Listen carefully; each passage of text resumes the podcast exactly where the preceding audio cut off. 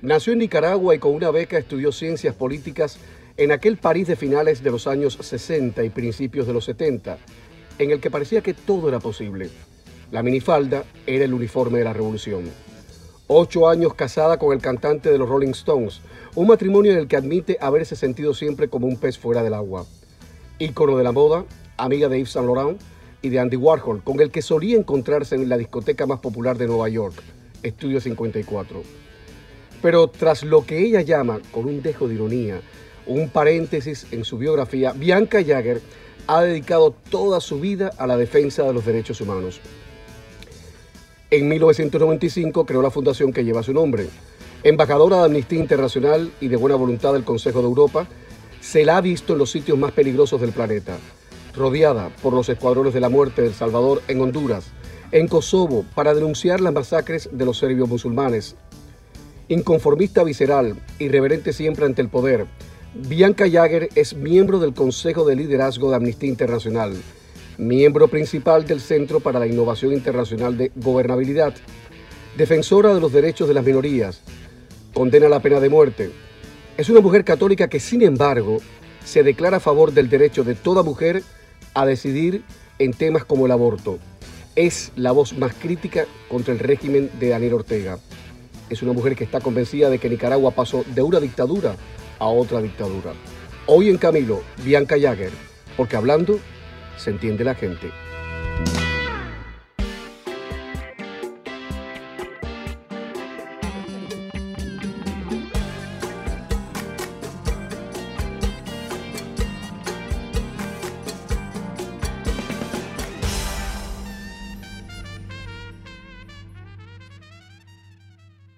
Bianca, buenos días para ti en la madrugada de Londres.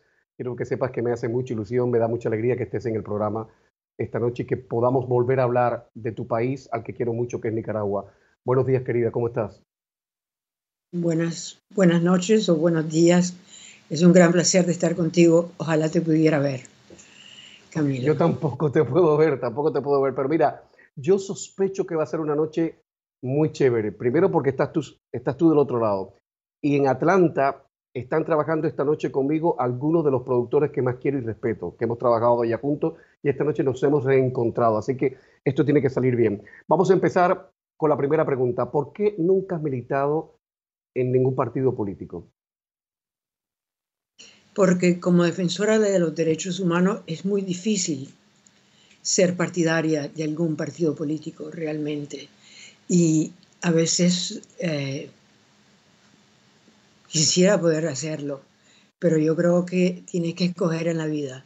O eres defensora de los derechos humanos y eres la presidenta de una organización, o eres un político y te lanzas a la política, lo que no he hecho hasta hoy día, por esa razón.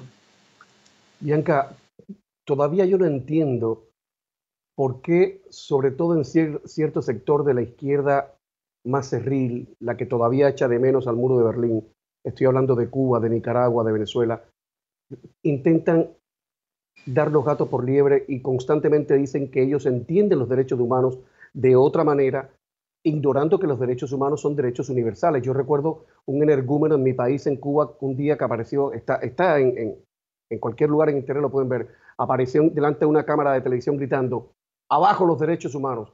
No entiendo cómo la gente no acaba de entender que los derechos humanos somos todos. Mira, yo creo que lo que ha ocurrido en, Latinoamérica, en Cuba, en Venezuela, en Nicaragua, ha hecho recapacitar a muchas personas. Porque al final de cuentas, lo más importante es, poco importa si un gobierno es de izquierda o de la derecha.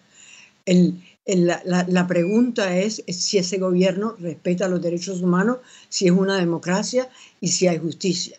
A mí no me importa Quiero decir que hay muchos ah, amigos míos de la izquierda con los cuales al comienzo tenía que luchar y, y me batí contra ellos por el hecho de que yo denunciaba a Daniel Ortega al comienzo cuando la gente todavía tenía esa imagen de la revolución sandinista y de Daniel Ortega como un líder de esa revolución, sin darse cuenta que Daniel Ortega traicionó a esa revolución y que muchos de esos orteguistas están traicionando la revolución y son, eh, eh, él es un dictador, un asesino y, no, puede, no podemos pensar ya más que es una cuestión de derecha de izquierda. Y, quiero decirte también que es muy importante eh, entender que Daniel Ortega impuso políticas de neoliberales en Nicaragua cuando hizo su pacto con, la, con las familias más pudientes de Nicaragua para quedarse en el poder. Entonces no hay cuestión de derecha o de izquierda. Daniel Ortega es un dictador que está dispuesto a hacer compromisos con quien sea. En este programa, Bianca, no sé si estás al tanto, han pasado prácticamente toda la gente importante de Nicaragua. Eh, del gobierno no, nunca habla. Estuvo Eden Pastora que dio, que dio una auténtica lección de cinismo y de terror a los televidentes. Eh, no recuerdo quién más estuvo el gobierno, pero el resto, toda la oposición prácticamente ha pasado de gente de pueblo. Y yo siempre les hago la misma pregunta. ¿En qué momento se torció la revolución sandinista que parecía que daba la posibilidad de hacer una revolución distinta a la cubana, donde se iba a respetar a Dios, se iba a respetar a la propiedad privada? ¿Qué fue lo que lo torció? ¿Las ambiciones de los sandinistas? ¿La interferencia cubana? ¿Fidel Castro? ¿Qué pasó realmente? Bueno, yo creo que hay todo un, proceso que hay que entender, que, te digo que yo he tratado de entender yo misma. Quiero decir, primero fue, yo creo, la contra, que fue un error de la intervención de los Estados Unidos. Las intervenciones siempre son un error, que sean de los Estados Unidos o venga de donde vengan entonces que les permitió a ella como de eh, armarse y el armamento de Nicaragua fue la cosa más importante. Luego, quiero decirte como alguien que se opuso a la contra, también quiero admitir que yo cometí errores, como entendí que era la contrarrevolución, porque también la contrarrevolución no era negra y blanco, como todos la, veíamos en ese entonces, o como muchos de nosotros la veíamos, porque hubieron campesinos en ambos lados que fueron usados, que fueron abusados, que ya sea por el, por, el gobierno sandinista o por los altos mandos de la contrarrevolución que no estaban luchando y que no estaban muriéndose. Entonces luego cuando yo fui a filmar y que me encontré con miembros de la contra y después cuando he visto cómo los sandinistas están asesinando a los campesinos en Nicaragua, pero de una forma aterrorizante y que muy pocos le dan atención y que muchos de ellos fueron miembros de la contra, pero fueron miembros de la contra porque ellos se sintieron que el gobierno sandinista había traicionado las aspiraciones de los campesinos. Entonces, quiero decir, e, es, muy complicado, pero a decirte verdad, Daniel Ortega, ah, cuando él perdió las elecciones y que él aceptó su derrota, yo creo que a partir de ese momento él estaba dispuesto a regresar al poder a como fuese, a traicionar cualquier principio, a traicionar la revolución y hacer los cupiacún, como decimos en Nicaragua, o hacer esos arreglos eh, que él ha hecho con los más corruptos en Nicaragua, como el presidente, el expresidente alemán, y muchos otros, y con, y con las grandes familias en Nicaragua, cuando, con las cuales él se acostó o ellos se acostaron con Daniel Ortega, y eso es lo que permitió que Daniel Ortega se convirtiera en el dictador y que fuera, que pudiera cambiar la, la, la constitución de Nicaragua para ser presidente a vida. Me gustaría citar algo que ha dicho el historiador cubano Rafael Rojas, que es una de las gentes más de mi generación, de los más despiertos, los más brillantes. Y hace algún tiempo en el New York Times él publicaba un artículo que se, llama, llamó Nicaragua de una dictadura a la otra. Y Rafael Rojas dice, y lo voy a citar, en Nicaragua se produjo la primera revolución eh, de izquierda que, preservando las normas democráticas, introdujo componentes autoritarios que provenían directamente del régimen cubano represión, censura, demagogia, culto a la personalidad del máximo líder, etcétera, etcétera, etcétera. Eh, Bianca Jagger dice, una y otra vez lo repite cada vez que puede, que Daniel Ortega es peor que Anastasia Somoza, el, dictador nicaragüense. Mm, Bianca, ayúdanos a entender cuál es la política o la falta de política de Ortega y su mujer ante la pandemia. ¿Es que quieren que todos los nicaragüenses se mueran de una vez? Bueno, mira, es tan inaudita, es tan irracional, es tan cruel, tan perversa su estrategia, que es casi incomprensible.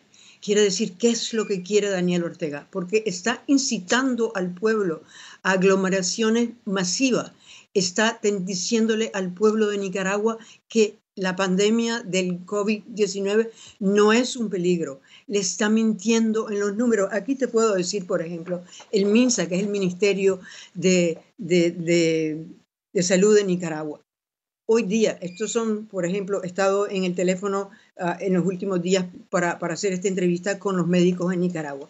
Ellos dicen que han habido 2.486 casos, que solo han habido 91 fallecidos en Nicaragua.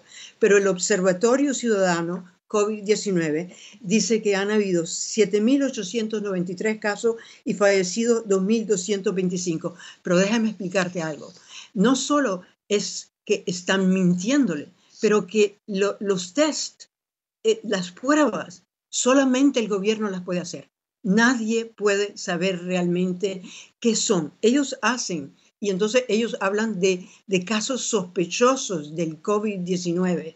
Ellos están haciendo y forzando a los estudiantes, que esos estudiantes que, que, que, tienen beca y que y que no pueden pagarse sus estudios, que si, si no van al colegio, ellos se los quitan. Ellos están armando,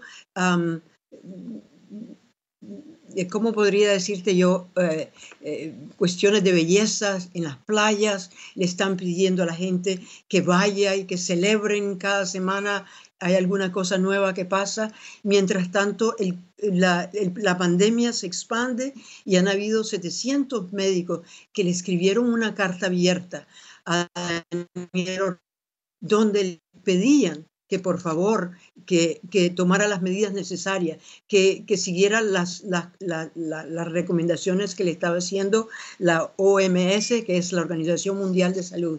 Y también le pedía que les proveyeran, por favor, los equipos de protección personal que les está negando a los médicos, porque en Nicaragua no solamente él está corriendo a los médicos, han habido 22 esa vez, pero desde el 2018 han habido 485 médicos que han sido despedidos en Nicaragua simplemente por haberse opuesto a sus medidas. Han habido, eh, hasta hoy día, han habido 94 mm, trabajadores del de, la salud que han muerto y hay cientos de ellos que están enfermos porque no les proveen los equipos de protección, ah, de protección personal. E, e, es, una, es, una, es, una, e, es una actitud es una estrategia malévola, cínica, no sé cómo te podría decir, bueno, lo que está causando en toda Centroamérica, los problemas que le está causando a Costa Rica, en Nicaragua tenemos por lo menos entre 80 mil y 100 mil personas que han escapado de Nicaragua para irse a Costa Rica y que se encuentra hoy día en Costa Rica. Pero hoy las fronteras en, en Centroamérica están cerradas, entonces los nicaragüenses no pueden ir hacia Costa Rica ni hacia ningún otro país porque las entradas les está, no, no les está permitida. Entonces vas a van a tener una, de todos modos, en, en, en, Latinoamérica va a haber una crisis económica terrible que va a ser debido a la pandemia. Y ya sabemos que no solamente es Nicaragua que está cometiendo estos estas atrocidades contra la en, en toda Centroamérica. Bianca, querida, debo poner publicidad, si me permites poner publicidad y seguir hablando del tema enseguida. Con el numeral Camilo Bianca, participen ustedes por favor en el programa, numeral Camilo Bianca. Y estamos hablando con Bianca Jagger, la mujer que Daniel Ortega quisiera callar, neutralizar, silenciar en este mismo instante. Ya volvemos.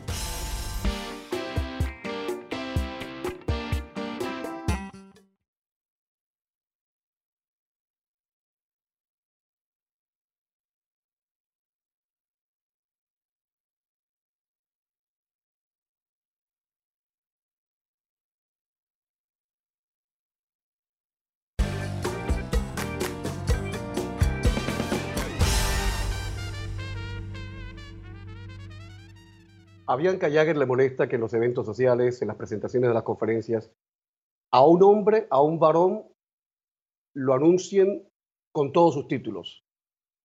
Y a una mujer la anuncien como una simple activista y punto. Bianca, ¿esto forma parte de lo que tú llamas el chauvinismo masculino en el mundo de hoy? ¿O es algo peor? Bueno, es una forma de, yo creo, de involuntariamente de menguar a las mujeres, de limitarnos a las mujeres. A mí no me importa realmente, tú sabes que no me importa qué título me dan verdaderamente. Yo necesito un título, pero es simplemente una cuestión de principio. Cuando vas a una conferencia, los hombres tienen su título si son eh, presidentes o directores de una organización o, o cualquier posición que tienen, se les dice eso. A las mujeres en general hablamos de activistas de derechos humanos o de activistas. No ves muchos activistas que son hombres, si, si, si has visto en, en, general, ¿no? Bianca, yo no sé si en tu caso esté superado totalmente la circunstancia de, de, de ese recelo que hay ante las mujeres eh, elegantes, ante las mujeres con una fuerte apariencia física y una profundidad intelectual y una valentía política e ideológica. Es como si las mujeres valientes, las mujeres inteligentes tuvieran que ser adefesios. No sé si en tu casa se está superado, pero yo como hombre lo siento. Que de pronto te dicen, voy a llevar a, Bianca Jagger al programa y alguien te dice, ay, qué lástima que sea tan peleona, qué, lástima que sea tan intensa, con lo mona que es, debería mantenerse como, como lo que siempre fue, ¿Eso en tu caso está superado ya? Yo creo que sí, depende en qué círculos ah, estás, pero a decirte verdad, yo creo que sí, que en realidad las personas que son, que, las personas que me importan, con las personas que lidio, con, yo creo que ya lo he superado. Por ejemplo, eh, en, en las redes sociales donde yo ah, soy muy activa en Twitter, en Instagram, en Facebook, donde realmente yo le doy una gran importancia a los nicaragüenses, a los latinoamericanos, y, es un poco difícil porque tengo que hacerlo en diferentes lenguas, en español, en inglés, en francés, y, y, bueno, y ahora hago mucho en español, y entonces a las personas que hablan inglés es difícil, pero yo creo que esas personas saben realmente por qué estoy ahí, por qué estoy luchando y, y, por qué yo quiero prestar mi voz a, cosas que son importantes y, a personas que están en peligro. Oye, antes de, centrarme en la imagen de, tu mamá, que me imagino que es un personaje extraordinario en tu vida, estamos hablando de una señora que se quedó solita con sus tres hijos, no tenía oficio, no tenía profesión. Antes de llegar ahí, eh, quiero que nos aclares algo. El programa lo está viendo hoy un colega eh, es de esos colegas que, eh, caramba, uno trata de no discutir porque uno dice por encima de, la amistad no debe estar la ideología, pero es de esos periodistas que todavía hoy creen que si yo digo en este programa que Daniel Ortega está haciendo entierros express eh, en medio de la noche, entierros clandestinos para que no se vean los muertos del COVID, me dice que en Serena estamos mintiendo cuando toda Nicaragua, incluidos los sandinistas, sabe que están enterrando a los muertos del COVID en plena madrugada para que nadie se entere. Eh, ¿Tú manejas algún número, algún dato sobre eso? Ahora se ha muerto. Hasta, hasta, el, hasta el alcalde de Masaya, a muchos sandinistas que son forzados a ir a esas, a esas manifestaciones que a los cuales él, él los invita. ¿Cómo puede decir que no es cierto? ¿Cómo puede hablar? ¿Cómo puede no ver todas esas personas que están en las redes sociales, que, sufren y que lo están mostrando y que muestran las imágenes de sus familias que tienen que enterrarlos y de todos aquellos periodistas y de las personas de la oposición que no pueden ir a un, hospital porque tienen miedo de las represalias del gobierno. Yo recuerdo cuando las manifestaciones antigubernamentales que se cubrieron sobradamente en esta casa, en este canal, que enseguida afloraron las primeras denuncias de que en los hospitales públicos de Nicaragua, cuando digo hospitales públicos y perdonen la perogrullada, significa que es hospitales que se sufragan con el dinero del Estado, no de la familia Ortega Murillo. Ahí no aceptaron a los chicos, que eran prácticamente niños, heridos y muchos murieron desangrados en la calle. Yo, yo, pregunto, Bianca, ¿para qué diablos se hace una revolución si después termina en esto? Yo estaba en Nicaragua cuando, cuando yo estaba en esa manifestación el 30 de mayo, ¿sabes? Donde mataron a, parece que ahora son 16 o 18 personas y hubieron por lo menos 80 que fueron heridos.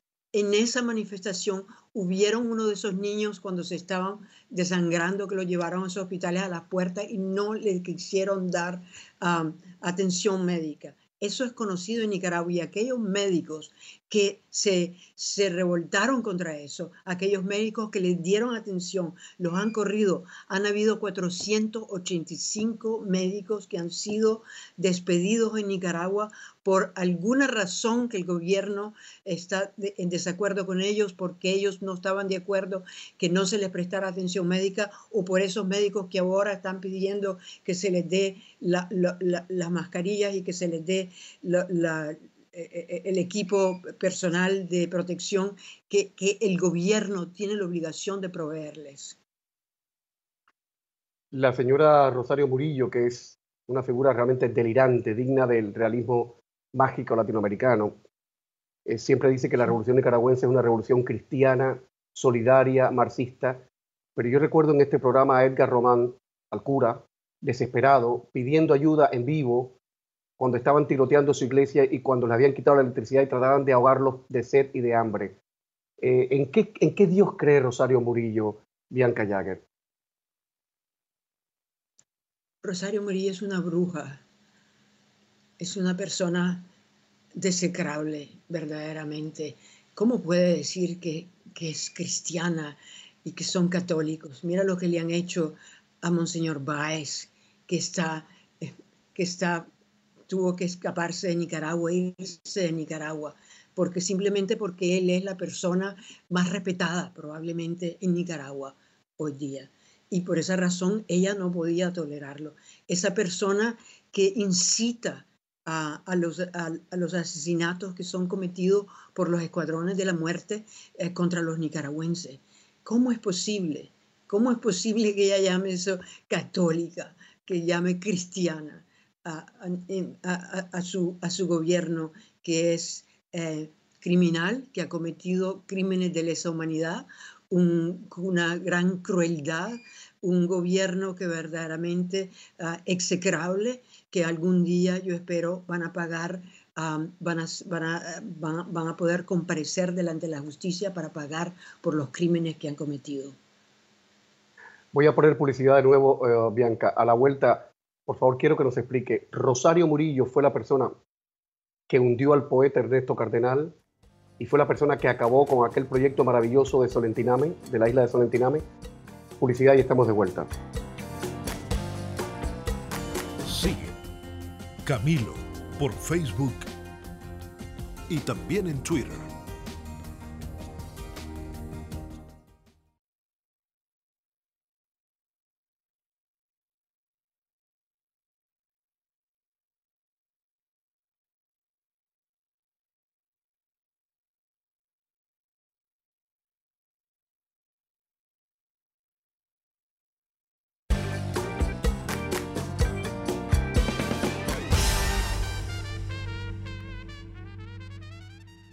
Dos momentos importantes en la vida de Bianca Jagger. En 2003 se opuso a la guerra de Irak, a la invasión de Irak, dijo que era una guerra ilegal e inmoral. En 2012 encabezó una campaña para reforestar 150 millones de hectáreas en el planeta. Bianca, Rosario Murillo, la delirante vicepresidenta del gobierno de Nicaragua, fue la persona que hundió a Ernesto Cardenal, fue la persona que hizo desaparecer aquella maravilla que fue el proyecto cultural de Cardenal en la isla de Solentiname? Rosario Murillo odiaba a Ernesto Cardenal desde un comienzo. Cuando yo fui a Nicaragua con mi, con mi hija, fue Ernesto Cardenal que me llevó a Masaya, a Niquinomo, a descubrir la revolución desde su punto de vista. Rosario Murillo siempre odió y persiguió a Ernesto Cardenal. Ernesto Cardenal era nuestro tesoro nacional, me dio profunda tristeza el que se haya muerto y que no haya podido estar en Nicaragua, porque es una persona para, el cual, para la que yo tenía una gran ternura, cariño, respeto y admiración. Y Rosario Murillo no podía soportar porque eso no es lo que ella tiene, porque ella nunca ha podido ser Ernesto Cardenal. Pero antes que me olvide, quiero mencionarte algo que es muy importante. En Nicaragua hoy día hay casi 100 prisioneros políticos. 91 de esos prisioneros políticos, mujeres y hombres, son prisioneros políticos desde el 2018. Y sabes que muchos de entre ellos están sufriendo del coronavirus, están, están enfermos del coronavirus y no se les provee atención uh, médica. Y sus madres están pidiendo y están, y están uh, haciendo, clamándole al, mundo entero para que pidamos que se liberen a esos prisioneros políticos, porque en Nicaragua no podrán haber elecciones libres mientras hayan prisioneros políticos. En Nicaragua no podremos tener elecciones libres mientras Daniel Ortega y Rosario Murillo estén en el poder. Bianca, ¿alguna vez en tus sueños de colmo, conociendo como tú conoces lo, lo canalla que puede ser el ser humano, y lo has visto en Kosovo, lo, has visto en las selvas indígenas con lo que hacen con los indígenas, conociendo lo, lo terrible que puede llegar a ser y que es el ser humano.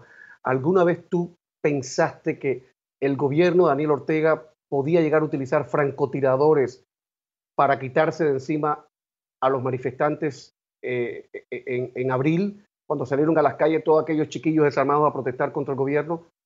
¿Tú llegaste a pensar que serían capaces de hacer algo así?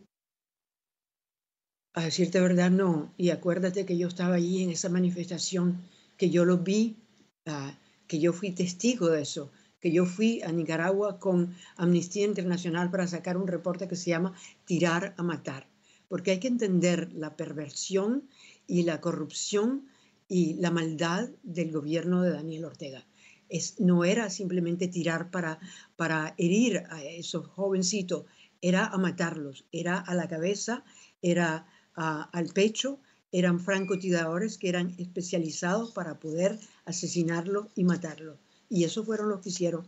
Y eso fue lo que yo vi cuando yo marchaba ahí con ancianos, con madres, con niños, con estudiantes, cuando yo marchaba allí cerca de el, que decimos el canciller que se llama Levis Rugama, el estudiante que yo conocí ese día, el estudiante que después estaba en esa iglesia eh, en la que mataron a dos estudiantes cuando dentro se estaban, estaban ah, recogiendo y, buscando a apoyo y protección dentro de la, de, la iglesia. Eso, eso, fue hace dos años y él me enviaba los videos donde sus compañeros estaban desangrando, los estaban asesinando. E, eso es lo que Daniel hace. Quiere decir, cuando yo digo que es peor que Somoza, estoy hablando porque él mata a niños, él mata a estudiantes, él mata y manda matar a personas que son inocentes, porque en Nicaragua han habido muchos niños que han sido asesinados por el dictador Daniel Ortega y sus secuaces. Y que conste que después de esa represión, de esa masacre, porque fue una auténtica masacre, jamás el Foro de Sao Paulo, jamás Telesur, jamás La Habana, jamás la Agencia de Noticias Prensa Latino o el periódico Granma han criticado al gobierno de Daniel Ortega. Con el numeral Camilo Bianca, hay gente que está eh, opinando y está mi querida Yoconda Belli que dice, me alegro como nicaragüense tener a alguien como Bianca tan clara y poderosa contando en tu programa la verdad de lo que sucede en Nicaragua. Una realidad que solo la perversidad explica. ¿Quién es más perverso? Eh, ¿Daniel Ortega o, o, su mujer? ¿Quién es más perverso? Mira, mira, yo no quiero ser de esos que dicen que, que toda la maldad y toda la perversión es simplemente Rosario Murillo. Ellos son dos son, ah, están juntos. Quiere decir, no es la mujer detrás del hombre que está haciendo. Juntos son dos ah, personajes ah, diabólicos que le han causado tanto daño a Nicaragua y que yo espero que pronto lograremos deshacernos de ellos, porque verdaderamente no podremos nunca tener elecciones libres en Nicaragua con ellos dos ahí. Entonces yo no voy a decir que simplemente Rosario Murillo. Ellos son los dos. Pero no nos olvidemos que Daniel Ortega, ¿por qué razón Rosario Murillo es hoy la vicepresidenta de Nicaragua? Ella es porque eso fue el precio que él tuvo que pagar por haber seducido a su hijastra, la hija de Rosario Murillo. No nos olvidemos de eso. Bianca, voy a la publicidad y a la vuelta. Explícale, por favor, a los televidentes cómo una mujer como tú católica, que cree en Dios, cree al mismo tiempo en el derecho de las mujeres a decidir sobre un tema como el aborto. Estamos de vuelta enseguida aquí en Camilo con Bianca Llaga.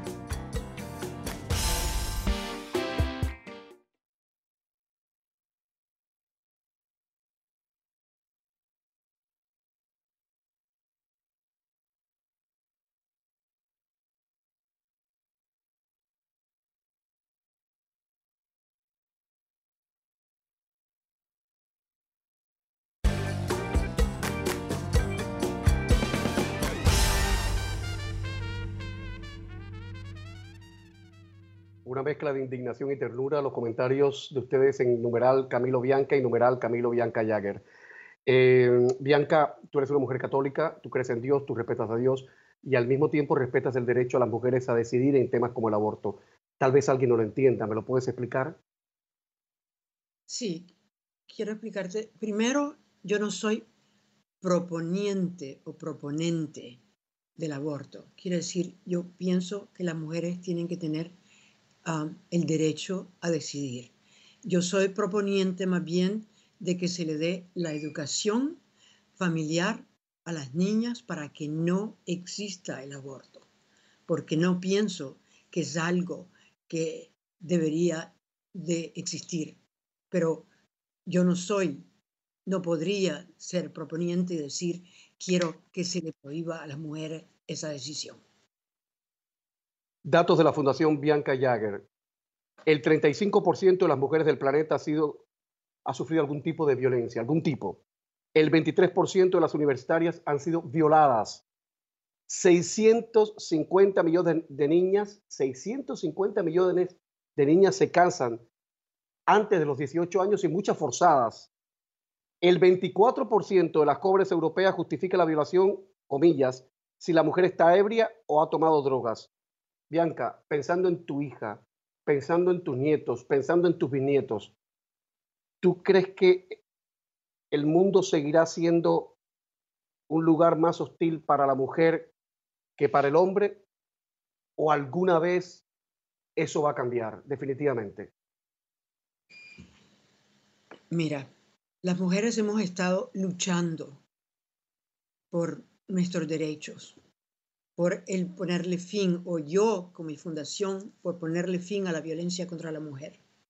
Hemos hecho muchos avances, hemos hecho muchos logros, pero estamos todavía muy lejos de decir que realmente hemos logrado ponerle fin a la violencia contra las mujeres. Y una de las cosas que estamos viendo con la pandemia y con en estos momentos donde las personas tienen que estar en cuarentena, es que se han incrementado las violaciones contra las mujeres, la, violencia contra las mujeres en los hogares y aquí en Inglaterra, en Europa, a través del mundo. Y, bueno, ¿cómo te podría decir?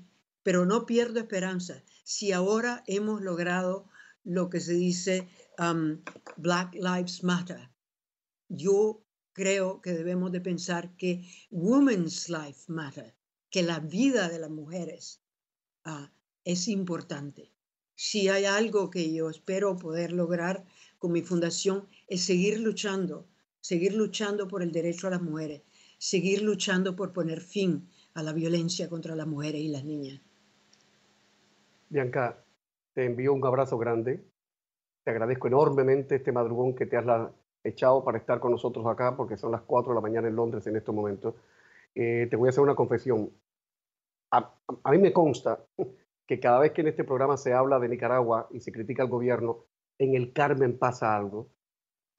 Mínimo lo graban, como cuando se habla de Cuba, lo graban eh, allá en el Kremlin cubano en la Plaza de la Revolución, solo por molestarles, solo por incordiarles, por jorobar la pita, me hace muy feliz que hayas estado esta noche denunciando una vez más todas las atrocidades que el gobierno de tu país está perpetrando contra la gente de tu país que no se la merece.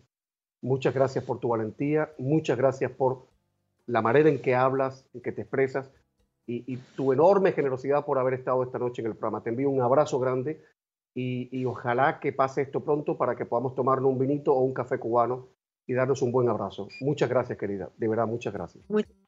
y, todo mi cariño para ti y espero que algún día podamos hacer una entrevista. Que así sea. Que Dios te bendiga. Que Dios te bendiga. Volvemos en nada, hablando del COVID-19, no hay de otra.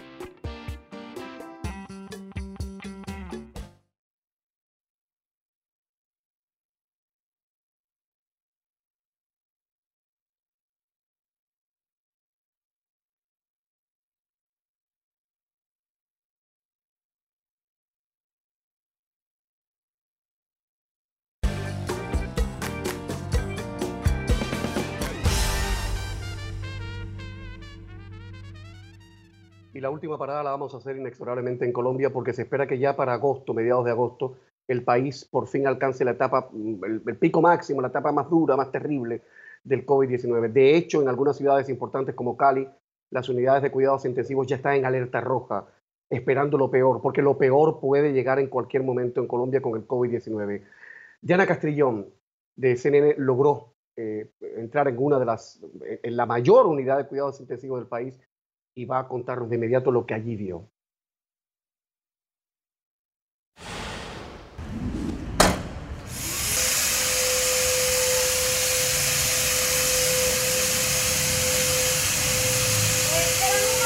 Son las 10 de la mañana en el Hospital Cardiovascular del Niño de Cundinamarca, en Suacha, al sur de Bogotá, Colombia.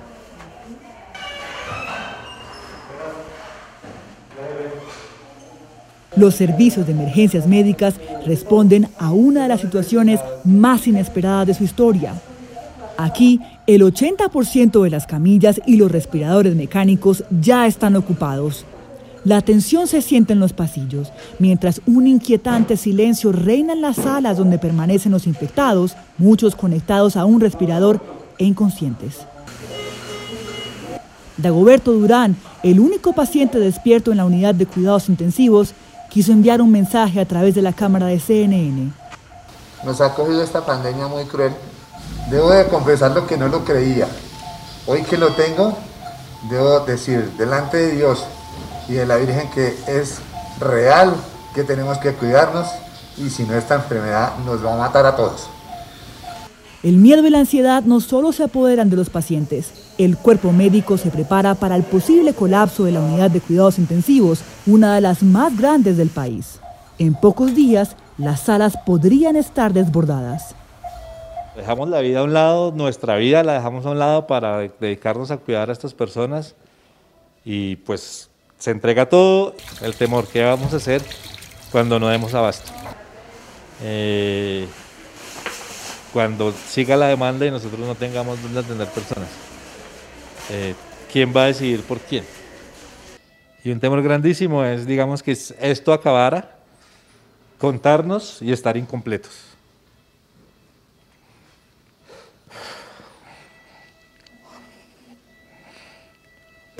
Mientras intentan mantener vivos a los pacientes, médicos y enfermeras también arriesgan sus vidas.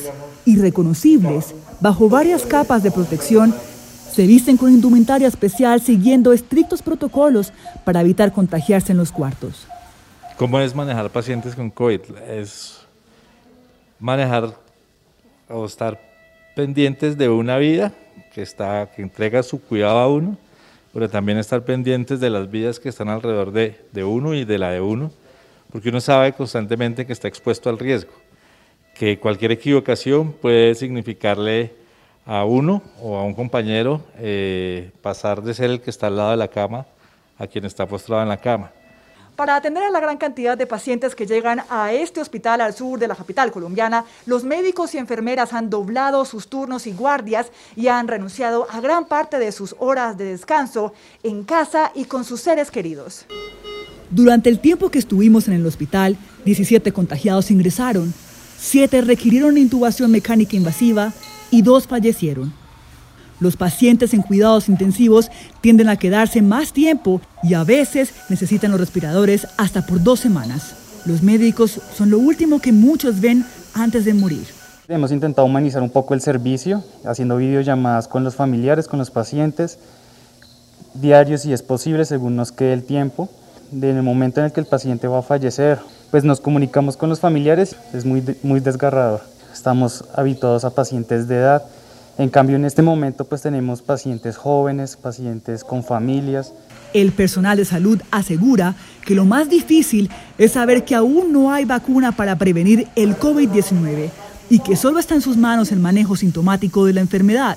Desde la primera línea de batalla piden a la gente no minimizar la gravedad del virus y no relajar las medidas de precaución y protección para evitar que Colombia pierda la guerra contra el coronavirus. Para CNN, Diana Castellón, Soacha, Colombia. No se dejen engañar por ciertos periodistas, por ciertos políticos. El coronavirus en el planeta no está bajo control. Buenas noches, buena suerte.